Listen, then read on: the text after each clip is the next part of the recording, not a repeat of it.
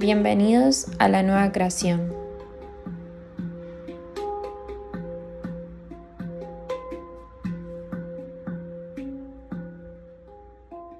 Solemos hablar de relaciones sin comprender que ellas están unidas a nuestro historial de vidas. Nos vinculamos de forma no consciente, creyendo que el otro aparece por casualidad, por puro destino. Y la verdad que está todo calculado por nuestra mente, por la energía que guardamos en ella. Esa energía es la información biológica ancestral que nos impide captar si como accionamos está unida a nuestra real historia o la que cuentan nuestros tutores camuflada. ¿Qué sucede si me relaciono con la historia de mis tutores? Voy a entablar relaciones como lo hicieron mis padres y ancestros. Claro que esto no lo vemos a simple vista.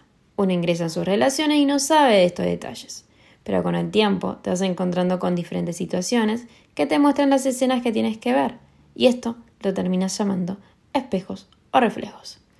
Como verás, tomar conciencia de la historia que narramos es un trabajo intenso de observación, que implica paciencia, compasión, empatía, aceptación y la principal de todas, amor, para ir desprendiéndonos de esas memorias a las cuales nos atan y no comprendemos el por qué, hasta que llegamos a entender que aquí vinimos a atravesar a través de nuestros cuestionamientos, nuestra historia de vida, para liberarnos de las programaciones que nos llevaron a separarnos de nuestra propia esencia.